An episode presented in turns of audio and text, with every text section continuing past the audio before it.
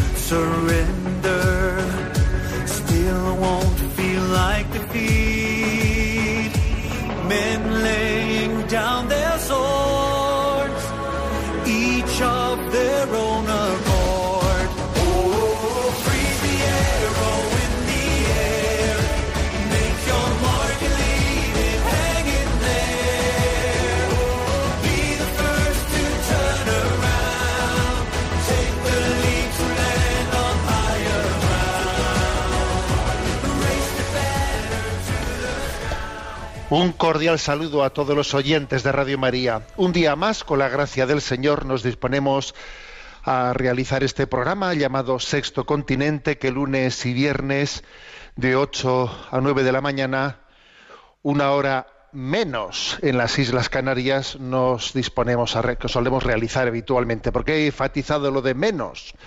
Porque ayer un oyente de Radio María va y me dice, oiga, usted suele abrir el programa diciendo una hora antes en las Islas Canarias. No dice una hora, una hora antes, no, porque es al mismo tiempo. ¿eh? Es una hora menos en las Islas Canarias.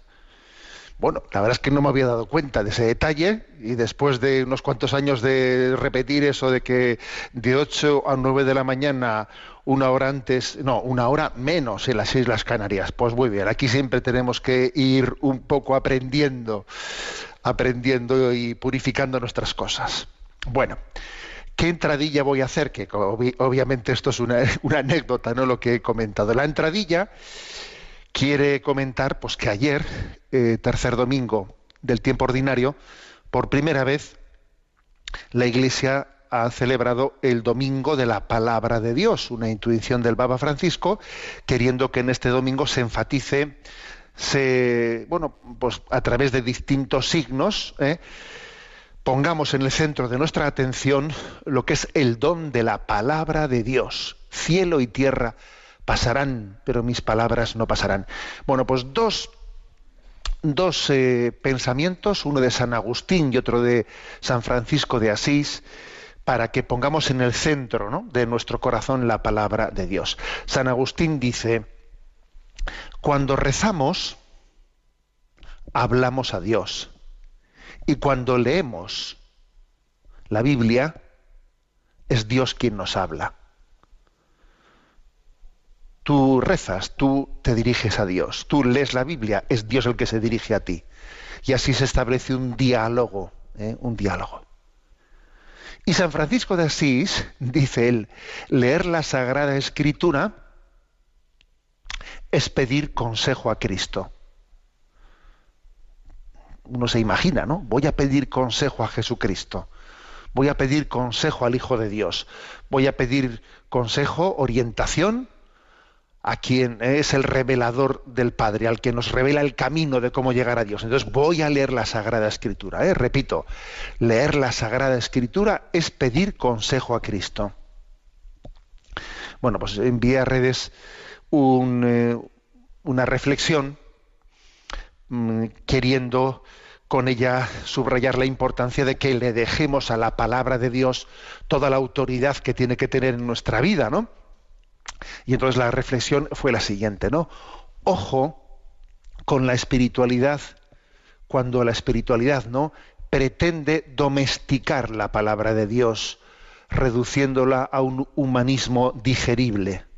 ¿Eh? Porque a veces ocurre eso, ¿no? Que bueno, pues hay una- un tipo de espiritualidad un poco light, que lo que hace es cojo una parábola, eh, coger las parábolas, eh, así los pasajes que resultan más atrayentes de la palabra de Dios, y entonces, bueno, pues esto, esto no, esto no, esto no, suena bien, esto sí, esto suena mejor. Entonces, ojo cuando la espiritualidad pretende domesticar la palabra de Dios, reduciéndola a un humanismo digerible. ¿eh? Entonces, bueno, ciertos pasajes de la palabra de Dios vienen muy bien porque son bien entendidos, otros Cuidado, hay dos maneras de leer la Sagrada Escritura, ¿eh? fundamentalmente. Una es acercarse a la Escritura y, bueno, pues desde la propia sensibilidad, pues descubrir los pasajes de la, de la Biblia con los que más nos identificamos, con los que, los que más fácilmente entendemos, que de alguna manera reafirman nuestra sensibilidad y me quedo con ellos. Y los otros pasajes que me resultan más difícilmente comprensibles los paso rapidito. Pero otra forma de leer la Sagrada Escritura es que cuando uno descubre en ella una página que no le es tan fácilmente eh, asumible porque su sensibilidad se resiste un poco, ¿eh? pero ojo, es igualmente palabra de Dios, igual que la otra parábola que te gustó, esta también está inspirada por el Espíritu Santo, ¿no? Entonces, si esta me cuesta más aceptarla, asumirla, hacerla mía, comprenderla, bueno, pues voy a, especialmente me voy a fijar en ella, porque será que yo tengo una carencia que tengo que, educar, que tengo que completar, ¿no? Bueno, esta segunda forma de leer la Sagrada Escritura, no elegir y quedarme con lo que me, con lo que me identifico fácilmente, sino leerla en su integridad y especialmente además prestar atención a esos pasajes que me cuestan más. Esta, esta es la forma real de leer la Sagrada Escritura, de pedir consejo a Jesucristo, ¿eh? de dejar que Dios me hable, que Dios me hable y no hacerme un Dios a mi medida, a mi conveniencia. Ojo con eso, ¿eh? ojo con eso. La palabra de Dios tiene que ser soberana en nuestra vida, tiene que ser soberana, porque es revelación de Dios, porque es Dios quien habla, no voy a ser yo el que ahora ¿eh? pues coja y filtre, voy a filtrar yo la palabra de Dios. ¿A dónde vas? ¿A dónde vas? ¿Eh? Bueno, cielo y tierra pasarán, eh, mis palabras no pasarán. Vamos a pedir la gracia ¿no? de, de, tener conciencia de lo que es el don de la, el don de la revelación. Y así, pues, hemos celebrado ¿no? este domingo de la palabra de Dios como, una, como un don, como una posibilidad ¿no? de, de, acoger mejor, de, disponernos mejor a escuchar lo que Dios quiere decirnos. Sexto Continente es un programa que tiene también una interacción con los que sois usuarios en redes sociales de Twitter y de Instagram a través de la cuenta arroba obispo munilla, con los que sois usuarios de Facebook a través de del muro que lleva mi nombre personal, de José Ignacio Munilla, y decir que hay una página web multimedia en ticonfío.org en la que están entrelazados, están a vuestro alcance, pues los materiales de evangelización eh, de que vamos poco a poco generando, ¿no? incluyendo también ahí pues el canal de iVox donde, donde están los programas anteriores, al igual que también se pueden encontrar en el podcast de Radio María. Bueno, y dicho esto, eh, un pasito más.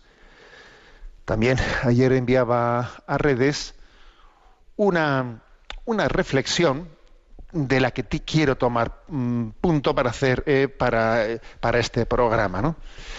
Ah, alguien habló de la happy manía, no sé si habéis oído hablar de la happy manía, ¿no?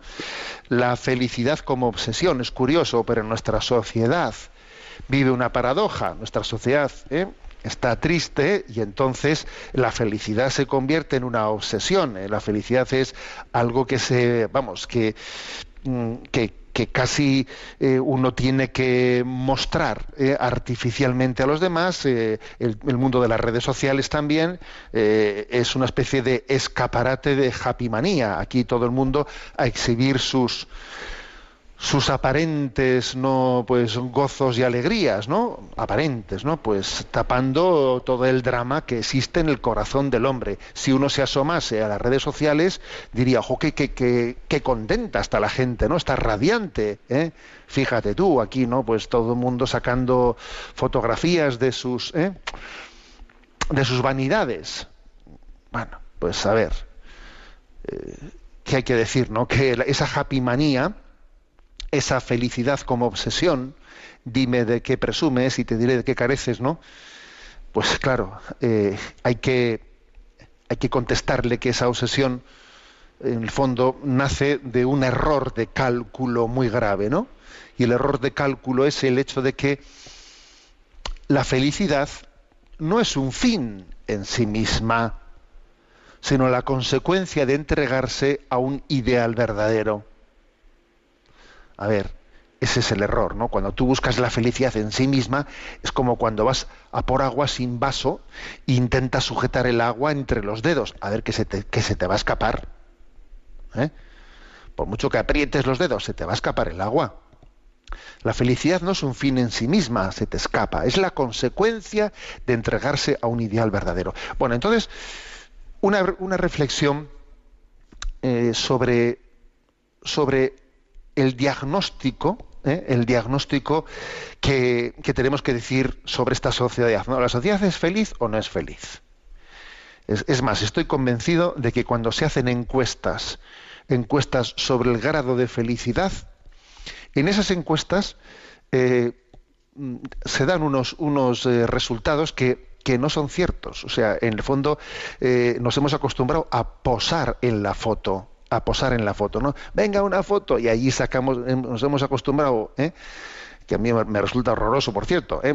porque, en fin, me cuesta mucho eso de sonreír artificialmente, venga, a posar para la foto, ¿no? Nos hemos acostumbrado a posar para la foto. ¿eh? Y en el fondo, pues en esa happy manía, a mostrar, ¿no? A mostrar una aparente felicidad sin, sin abrir verdaderamente el corazón. ¿eh? Porque la, teoría falsa, la falsedad, es, ¿eh? o sea, la del paganismo, ¿no? ¿Qué es lo que dice el paganismo? El paganismo dice que el cristianismo, el cristianismo no es alegre, que el cristianismo ha entristecido al mundo con la religión del crucificado, ¿no? Como decía Nietzsche. Nietzsche decía, el cristianismo es el que tiene la culpa de haber entristecido al mundo con esa religión del crucificado, ¿no? de que cruz y cruz y cruz. Y sin embargo el paganismo, el paganismo era alegre, ¿eh? el paganismo era alegre. ¿Os acordáis de aquella campaña publicitaria que hubo por ahí en aquellos autobuses, no? Es probable que Dios no exista, disfruta de la vida. ¿Mm? Yo creo que el que solamente el que puso ese, ese, anuncio tenía pinta de estar amargado ya, ¿no? O sea, es probable que Dios no exista, disfruta de la vida. Obviamente, detrás de ese anuncio, eh, pues existía, no, se está incubada, ¿no? Pues esa, esa idea de Nietzsche y de, y, de, y de, ese neopaganismo que viene a decir, no, que es el cristianismo, es eh, eh, la espera en la vida eterna, no, es la angustia, que si me salvo o no me salvo, no, la que, la que te roba la alegría en vez de entregarte a esta vida, a este mundo, a este mundo. ¿Os acordáis de la película del nombre de la rosa? La película del nombre de la rosa era un timo, pero un timo monumental, en el que se, quiere transmitir esta, pues esta distorsión, ¿no? Que el cristianismo es el que ha robado la alegría del mundo y que bueno, que el paganismo es alegre. ¿eh? Esa, es, esa es la teoría. Ahora, ¿qué ocurre? Pues que choca absolutamente con la realidad.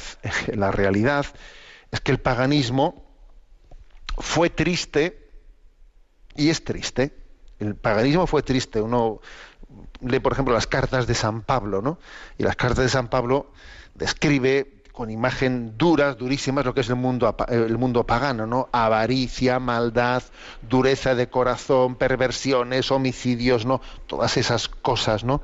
Están, eh, lógicamente, es la decadencia del imperio romano la, decadencia del imperio romano era, era, es el retrato de unos corazones tristes y amargados que intentan disimular eh, pues con una como la happy manía de nuestro de nuestro momento que nos hacemos un selfie ahí con una sonrisa bueno pues en, en la decadencia del imperio romano también existió esa especie de happy manía que era estamos amargados ¿eh?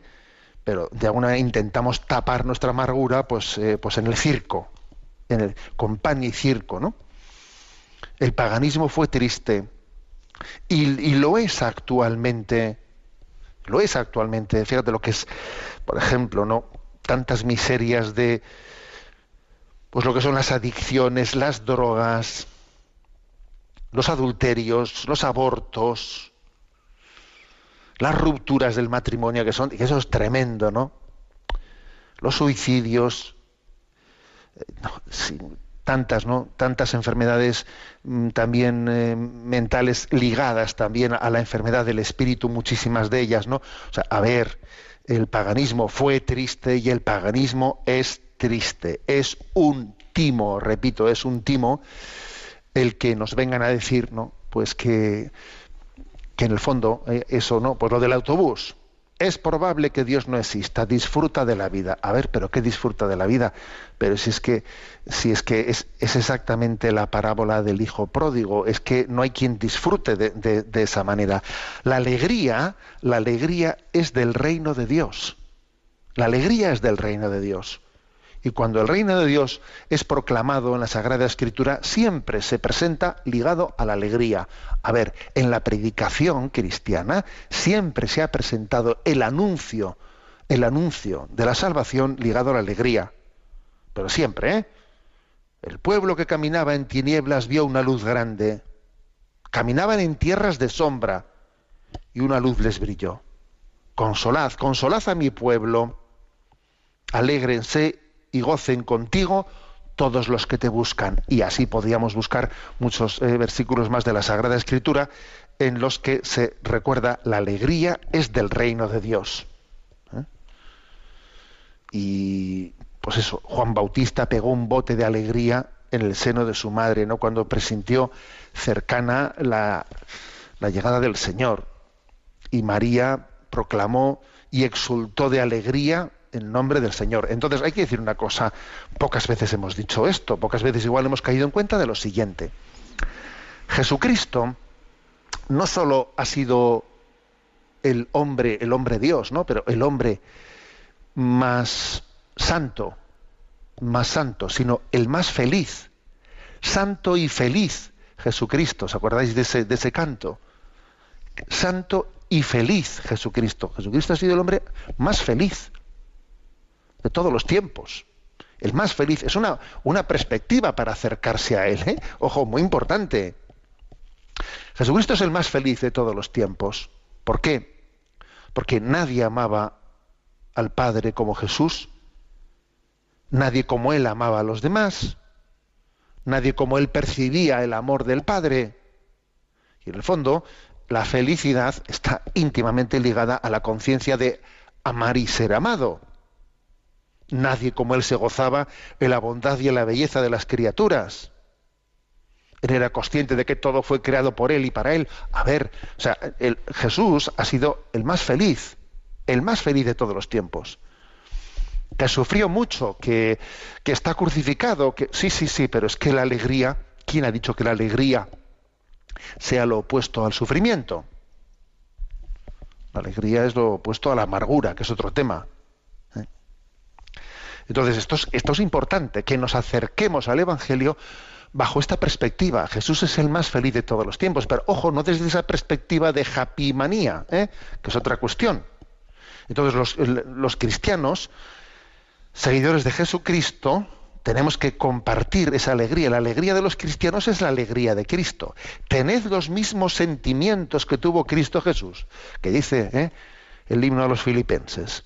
Alegraos siempre en el Señor alegraos en él. ¿eh? Entonces vamos a ver, ¿dónde está esta clave? Desde luego, ¿no? Eh, yo en, ese mensaje enviado ayer a redes quería un poco desenmascarar ¿no? esa happy manía, la felicidad como obsesión. Y, quise recordar eso de que la felicidad no es un fin en sí misma, sino que es la consecuencia de haberse entregado ni del verdadero. Entonces, a ver, ¿dónde está la clave? ¿Cómo llegar a esa felicidad cristiana en Cristo? Bueno, pues mediante una tríada lo de siempre, ahora voy a llegar yo y voy a descubrir el Mediterráneo, como, como os podéis imaginar, ¿no? Porque a si alguien se piensa que yo aquí voy a sacarme, eh, pues, no, no ninguna novedad. A ver, la tríada, la tríada que la Iglesia siempre ha predicado es el camino de la felicidad. ¿Y cuál es esa tríada? Pues la tríada es oración, caridad y ascesis.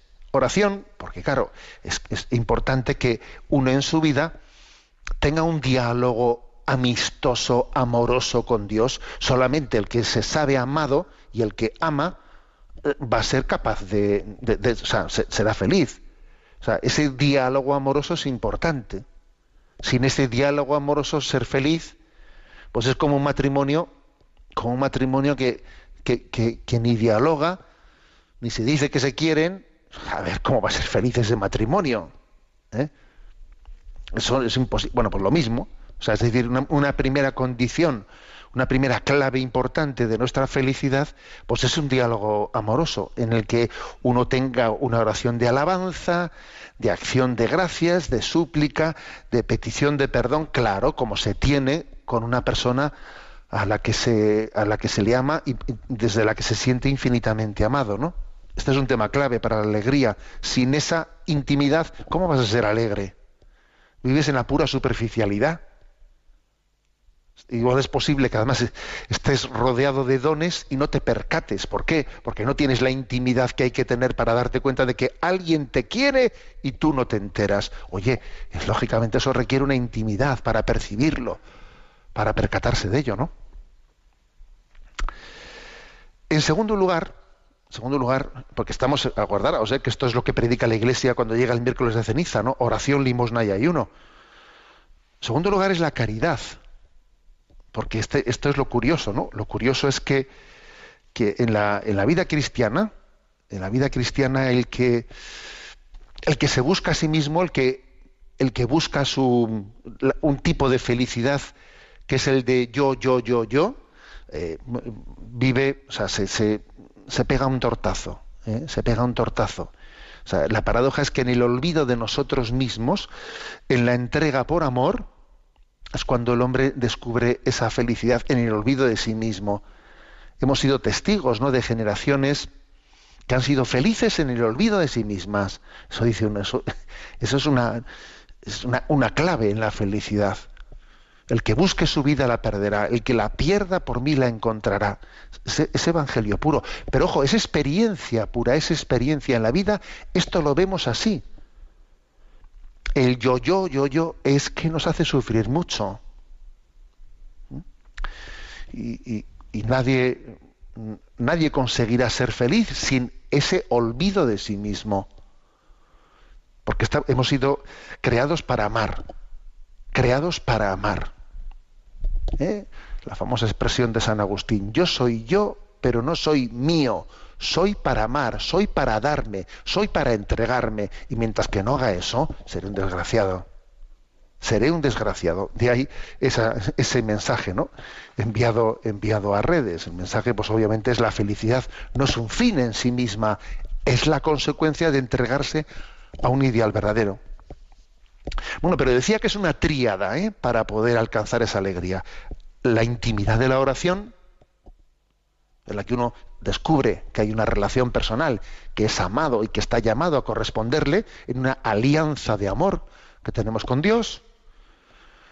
En segundo lugar, esa caridad de entrega, de entrega al prójimo, ¿no? especialmente al más necesitado. Y en tercer lugar, algo que hoy en día se habla muy poquito de ello, que es la ascesis. Sí, la alegría, pero la alegría requiere una ascesis.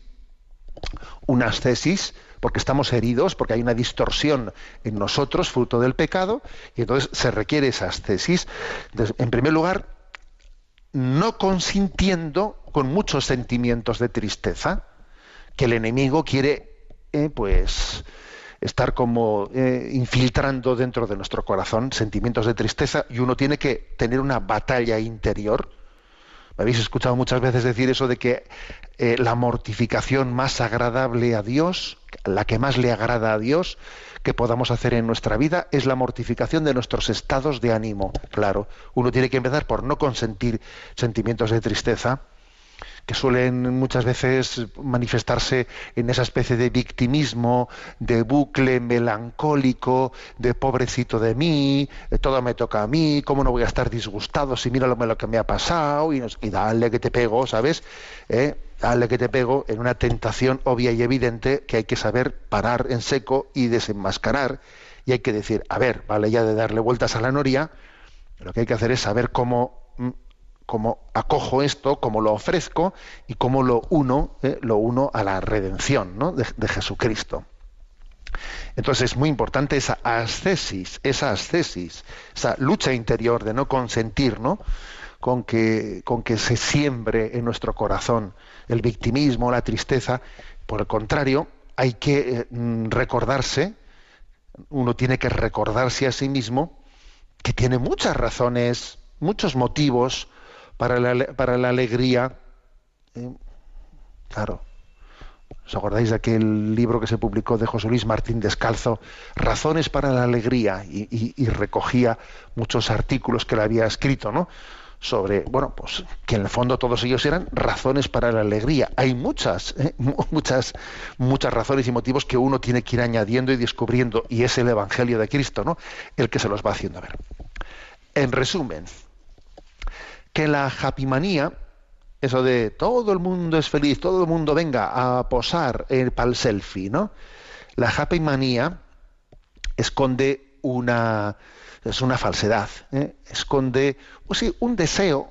Es verdad que detrás de esa happy manía se manifiesta algo, que es que hemos, hecho, hemos sido hechos para la felicidad. El problema está que podemos hasta falsificarla intentando decir ya la he conseguido y no la he conseguido en absoluto. La felicidad como obsesión es falsa es falsa. No es un fin en sí misma, sino la consecuencia de entregarse a un ideal verdadero. Bueno, pues sabéis lo que vamos a poner como descanso musical. Jesucristo ¿eh? es magnífico, Él es santo y feliz. Escuchamos esta, esta canción de Cristín Daclario.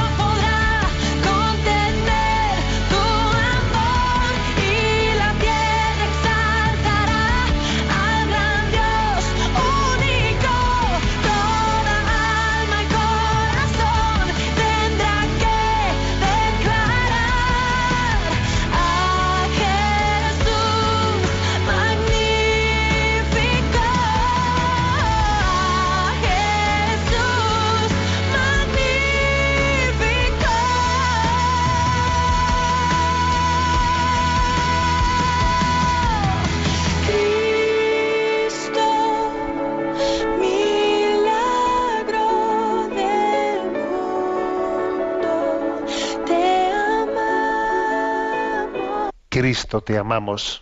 Eres magnífico, el más feliz de todos, de todos los seres, de todos los, los hombres, de todos los tiempos, Jesucristo. Nuestro rincón del DOCAT. Comentamos el número 175 y dice, ¿es el dinero malo en sí mismo? Y responde, no, el dinero no es ni bueno ni malo. El dinero es un medio de intercambio, una medida de valor, una reserva para el futuro, un medio para proteger lo bueno y para dejar de lado lo malo. El, dinero jamás ha de convertirse en un fin en sí mismo. Jesús dice explícitamente, no podéis servir a Dios y a Mamón, al dinero. El dinero puede ser idolatrado y convertirse en objeto de adicción. El que va detrás del dinero por codicia se convierte en esclavo de su avidez. Bueno, eh, como veis, un tema importante, ¿no? Un tema importante. Eh, el dinero, ¿cómo, eh? ¿cómo hay que considerarlo desde el punto de vista, ¿no? Pues de, de la perspectiva evangélica, de la doctrina social de la Iglesia. A ver, el dinero en sí mismo es un instrumento. El dinero incluso podemos entenderlo como parte de esos talentos ¿eh? que Dios ha, puesto o ha podido poner en el camino de nuestra vida, pero que obviamente es un instrumento que el instrumento es para algo. ¿eh? O sea, es, la clave está en, en para qué. Es como esto es como la libertad. Uno no es libre para ser libre, no, es libre para algo, ¿no?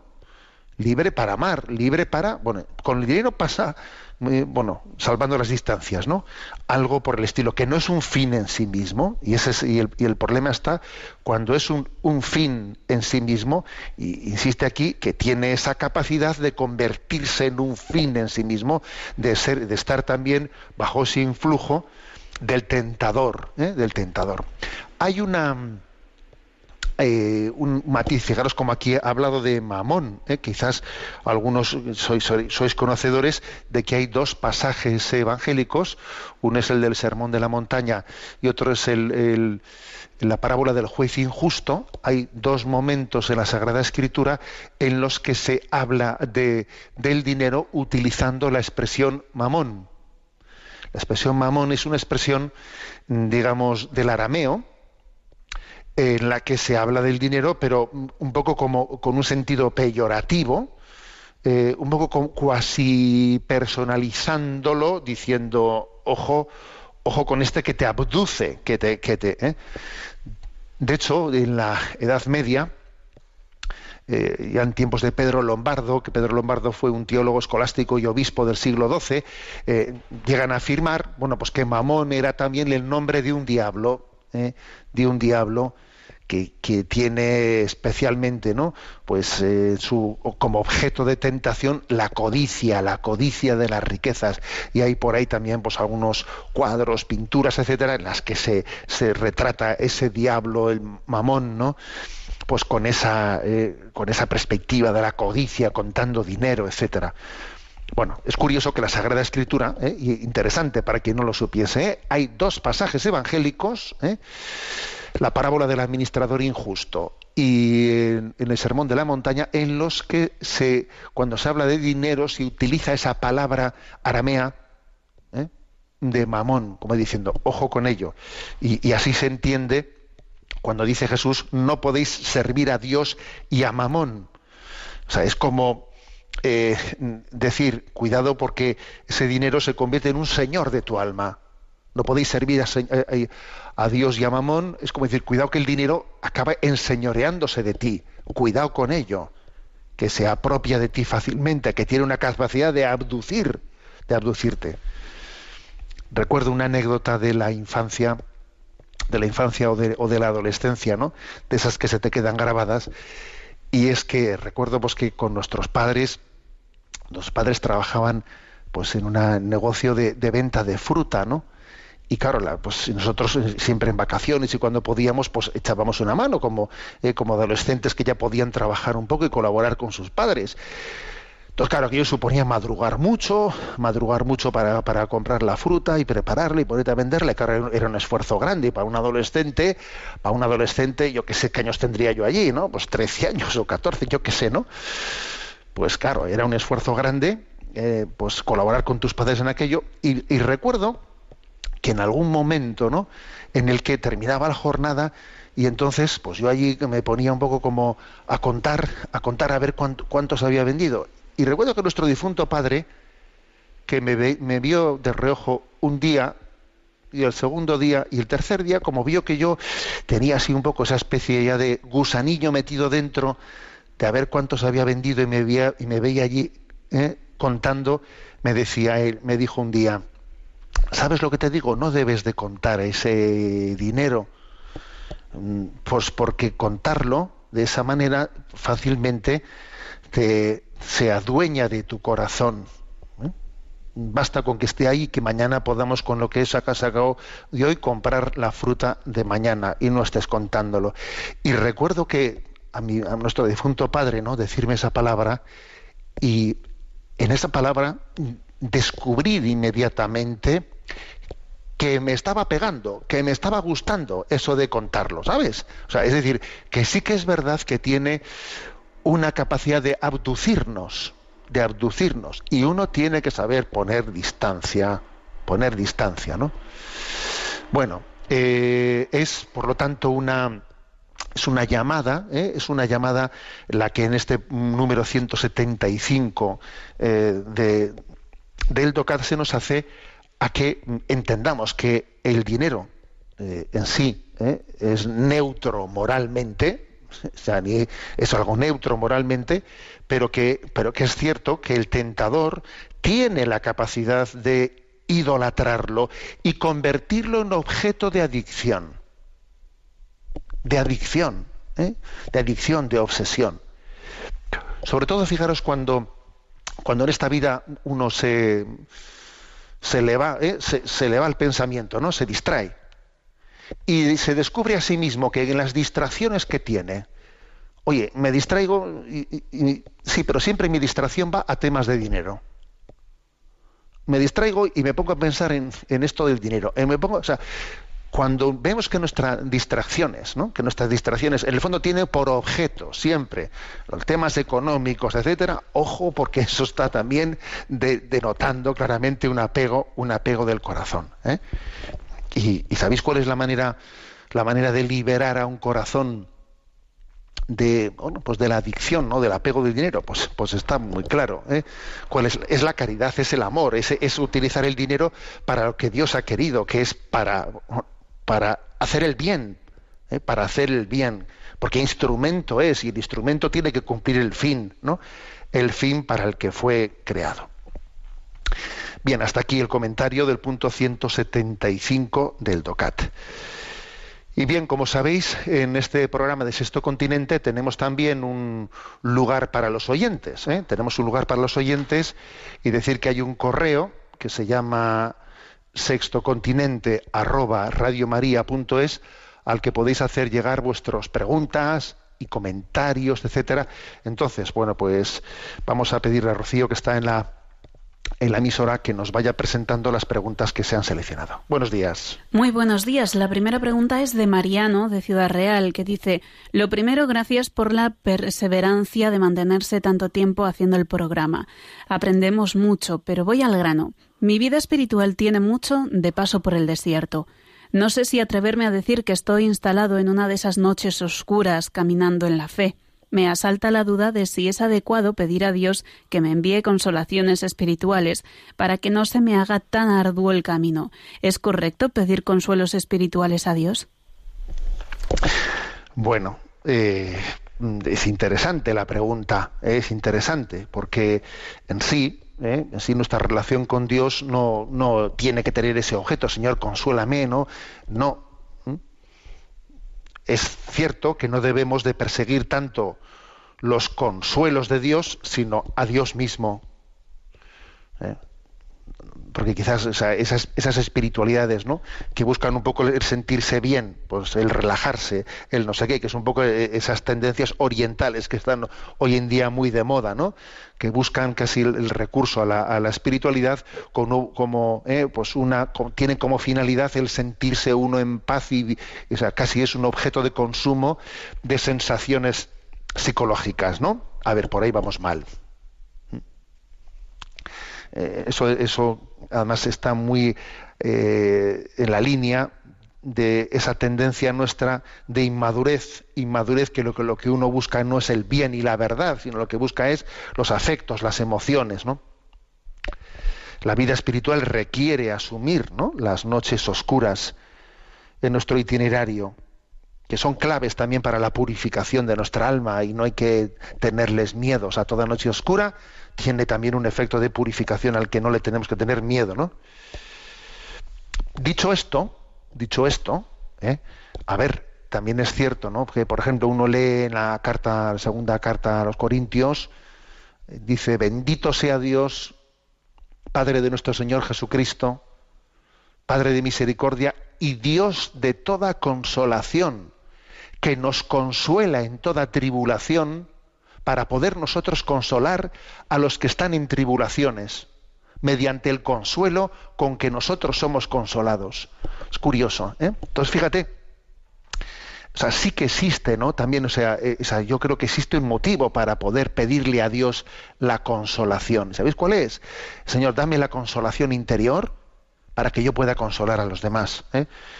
Recuerdo que el Papa, cuando se dirigió a, una de las congregaciones generales de los jesuitas, les dijo, atrévanse a pedir la consolación. ¿eh? Y si piensan que no son dignos de ella, les dijo, pídansela en favor del pueblo que se les ha encomendado y que tiene derecho a tener un pastor consolado. Y también mis hijos tienen derecho a tener un padre consolado y no un padre, ¿eh? Eh, pues digamos que no es capaz de mostrar ese rostro de consuelo de Dios. Luego, mm, las consolaciones no tienen, no, no, en, la, en, la, concepción cristiana no tienen que ser buscadas como un que como una especie de búsqueda eh, búsqueda de mi propia satisfacción ¿eh? de bienestar yo busco la consolación por buscar mi bienestar no si a Dios le pedimos la consolación, que, nos podemos eh, atrever a pedirlo, sí podemos hacerlo, es en primer lugar para sobrellevar las tribulaciones y en segundo lugar para poder consolar a los demás con el consuelo de Dios. Es decir, que el peligro no está en, en pedir consolación a Dios, sino en entenderla como una especie de, bueno, de un don autorreferencial, de un bienestar personal, ¿no? En vez de verla como el don de Dios para poder abrazar la cruz y para ayudar a los demás a llevar la suya. ¿eh? Bueno, en resumen, ¿eh? con respecto al, oyente ¿no? que nos ha hecho que nos ha hecho la pregunta, eh, sí, sí es posible, ¿no? Sí es adecuado pedir la consolación en estos parámetros, ¿no? A los que a los que me he referido. Adelante con la siguiente consulta. Menchu de Mallorca escribe, me llamó la atención la expresión de San Juan de la Cruz que usted comentó en antena, el que anda en amor ni cansa ni se cansa. ¿No es un poco exagerado? ¿Acaso no, no se produce un cansancio físico que hay que cuidar más allá del anímico? Bueno, sí, sí es cierto. ¿eh? Eh, es verdad ¿eh? que también existe un cansancio físico que obviamente uno tiene, es, decir, nuestra, nuestra corporalidad es un, es un don y es un límite que hay que tener que hay que tener eh, en cuenta. Y además no todas digamos las las, las condiciones físicas son iguales. Y hay personas que tienen una, una debilidad física eh, pues, especial y tienen que saberla eh, identificar y aceptar y convivir con ella, porque resulta que el médico dice que no, que como tú no duermas tantas horas, que no, pues ya está. O sea, es decir, eso es absolutamente, absolutamente cierto, ¿no? Ahora, la frase de San Juan de la Cruz, eh, eso de que el que anda en amor ni cansa ni se cansa, es muy cierta, ¿eh? porque el, cansancio más determinante en nuestra vida no suele ser el físico, ¿eh? suele ser el anímico, el anímico. Y por cierto, que no es únicamente que lo dijese San Juan de la Cruz, que es la propia palabra de Dios. Hay un texto que no sé si conoceréis o si os, si os sonará familiar, que es el capítulo 40 de Isaías, 40, los versículos 30 y 31 son muy curiosos, ¿no?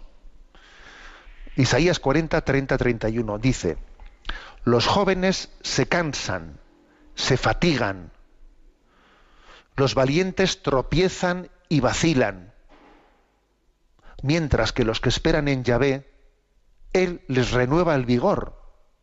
Subirán con alas como de águilas, correrán sin fatigarse y andarán sin cansarse. vaya texto, ¿eh? Vaya texto. fijaros, ¿eh? lo voy a repetir. Dice, mira, a ver, los jóvenes, los jóvenes se cansan y se fatigan. Los valientes, ¿eh? los valientes tropiezan y vacilan. Pero los que esperan en Yahvé, Él les renueva su vigor. Y subirán con alas como de águilas, y correrán sin fatigarse, y andarán sin cansarse.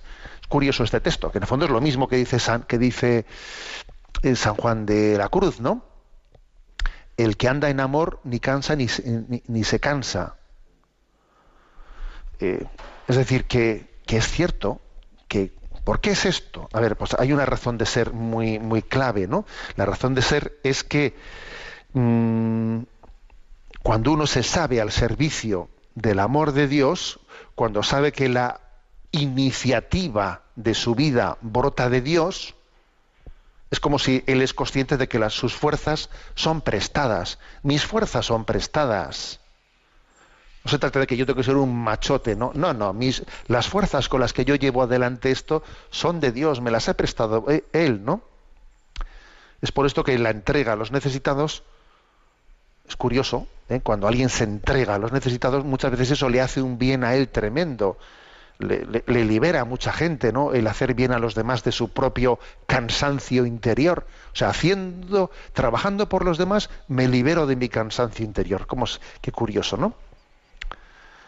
se da el caso de que uno se agota, que cuando uno se agota, que cuando uno se cansa, dice, ojo, voy a revisar la perspectiva con la que hago las cosas, ya que si, si fuese consciente de que lo que hago proviene de Dios y está movido por la gracia de Dios, no me cansaré tan fácil.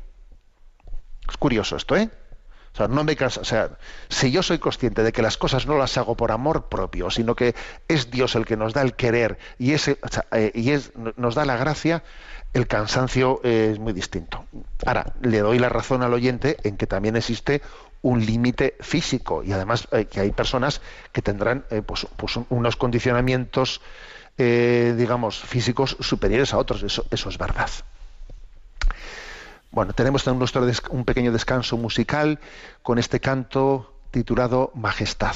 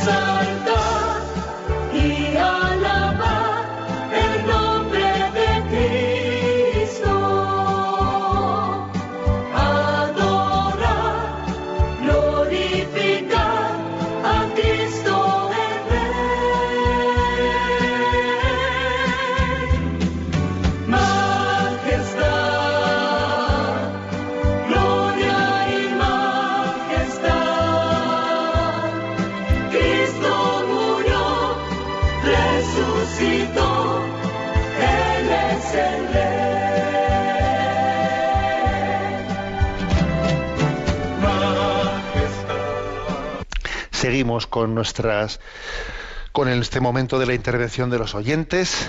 Recordad que el correo es sextocontinente arroba radiomaria.es. Adelante, Rocío, con las preguntas seleccionadas. María Eugenia comparte lo siguiente. Mi marido y yo discutimos en torno a la educación de nuestro hijo mayor que ha terminado la carrera y se dispone a comenzar la vida laboral. A mí me parece que mi marido es demasiado duro porque sostiene que nuestro hijo debe comenzar en la empresa familiar desde abajo, sin privilegios. ¿Cómo lo ve usted? ¿No le parece que es demasiado exigente?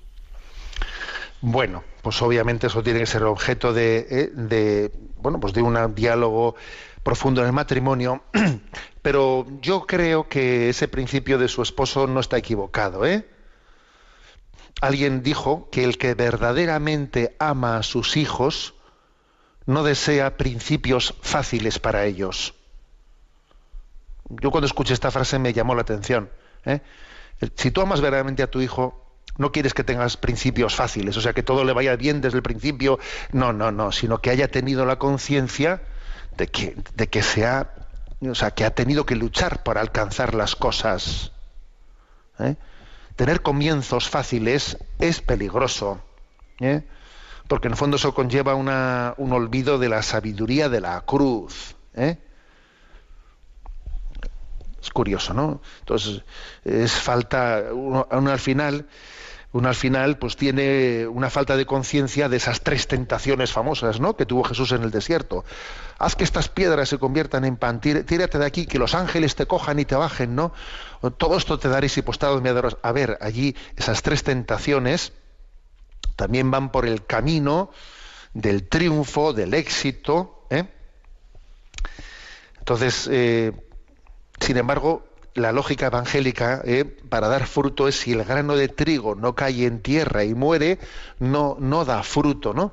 Entonces, a ver, yo creo que que aunque obviamente a mí me falta la letra pequeña, ¿no? Para el caso concreto que ustedes consultan y yo obviamente en, una radio más bien tengo que limitarme a dar unos eh, pues unos consejos generales sin poder hablar de un caso concreto que necesitaría saber muchos casos, muchos detalles más, ¿no? Para atreverme a dar un consejo. Yo me quedo con esta expresión, ¿no? El que verdaderamente ama a sus hijos no desea principios fáciles para ellos, ¿eh? Porque no quiere que su hijo sea un triunfador. A ver, yo quiero que mi hijo eh, aprenda el camino de la humildad, por el camino de la humildad, la conciencia que para dar fruto en, en, la vida, para dar fruto, hay que ir por el camino del poco a poco y del crecimiento progresivo y paulatino. ¿eh? Y en la fidelidad, en, eh, pues en el camino de abrazar la cruz de la vida. Adelante con la siguiente consulta. ¿eh? Luis Rodrigo, de Barcelona, dice, estudio filosofía y en un diálogo que hemos mantenido en la facultad se planteó un debate sobre si el error más frecuente de la humanidad suele ser el de perseguir fines equivocados o si más bien es el de elegir caminos equivocados para alcanzar los fines que se persiguen. El debate fue muy interesante, pero no hemos llegado a ninguna conclusión. ¿Cómo lo plantearía usted? Bueno, es interesante ese debate, ¿no? Y me alegro mucho de que una facultad de, filosofía se plantee una cosa como esa. A ver, ¿cuál suele ser el error más frecuente en la humanidad? ¿El perseguir fines equivocados? o elegir caminos equivocados para alcanzar los fines, ¿no? Pues yo creo que depende, a ver, depende mucho de los lugares y circunstancias. Posiblemente en el mundo, en, digamos, en, un mundo, en el contexto en el que no se ha conocido el anuncio de la revelación, el fin, o sea, el error más frecuente es equivocarse con los fines que se persiguen en la vida. Pues meramente buscar la gloria mundana, entender que en esta vida que pues buscar el dinero, etcétera, etcétera, ¿no? Posiblemente en ese contexto en el que no ha conocido la revelación, el, error más frecuente es el de equivocarse en los fines que persigues. Pero ojo, en el ambiente del que nosotros somos hijos, en los que sí hemos conocido ese anuncio de la, de la revelación, pero no tenemos una plena y verdadera conversión, conversión, el error más frecuente entre nosotros suele ser el de equivocarnos en las estrategias, ¿no? O sea, es decir, seguir unas estrategias que no son conformes a esos fines teóricos que tenemos, que mi fin es alcanzar la vida eterna y tal. Entonces, ¿cómo te equivocas de estrategia de esta manera, no? En nuestro contexto posiblemente lo más frecuente es equivocarse en las estrategias. Eh, pues eso, porque que, que, por, ejemplo, eso de que el fin justifica los medios. ¿Eh? Otra cosa muy frecuente suele ser huir de la cruz, la estrategia de hacernos enemigos de la cruz de Cristo. Otro error estratégico importante es olvidar que la meta que perseguimos ya está presente en el camino que estamos trazando. La meta está presente en el camino. ¿eh? Jesús nos dijo, yo os daré en esta vida cien veces más y luego la vida eterna. Luego, Dios nos da las arras en esta vida de ese don. O sea, que, que, en el fondo eh, el fin que perseguimos uno tiene que apreciarlo ya en el camino de la vida de una manera humilde, pero Dios ya me está dando los dones que, que yo aspiro a alcanzar. En el fondo ya los tengo y tengo que aprender a, eh, a disfrutarlos. ¿no? Bueno, por lo tanto yo diría esto, ¿no? que quizás en un ambiente que no ha conocido la revelación, lo más frecuente es equivocarse en los fines que hay que perseguir en esta vida, pero ojo, entre nosotros posiblemente lo más frecuente es equivocarse en las estrategias, ¿eh? que en fondo son estrategias enemigas del, propio, del propio fin que estamos, que estamos persiguiendo. Tenemos el tiempo cumplido. La bendición de Dios Todopoderoso, Padre, Hijo y Espíritu Santo descienda sobre vosotros. Alabado sea Jesucristo.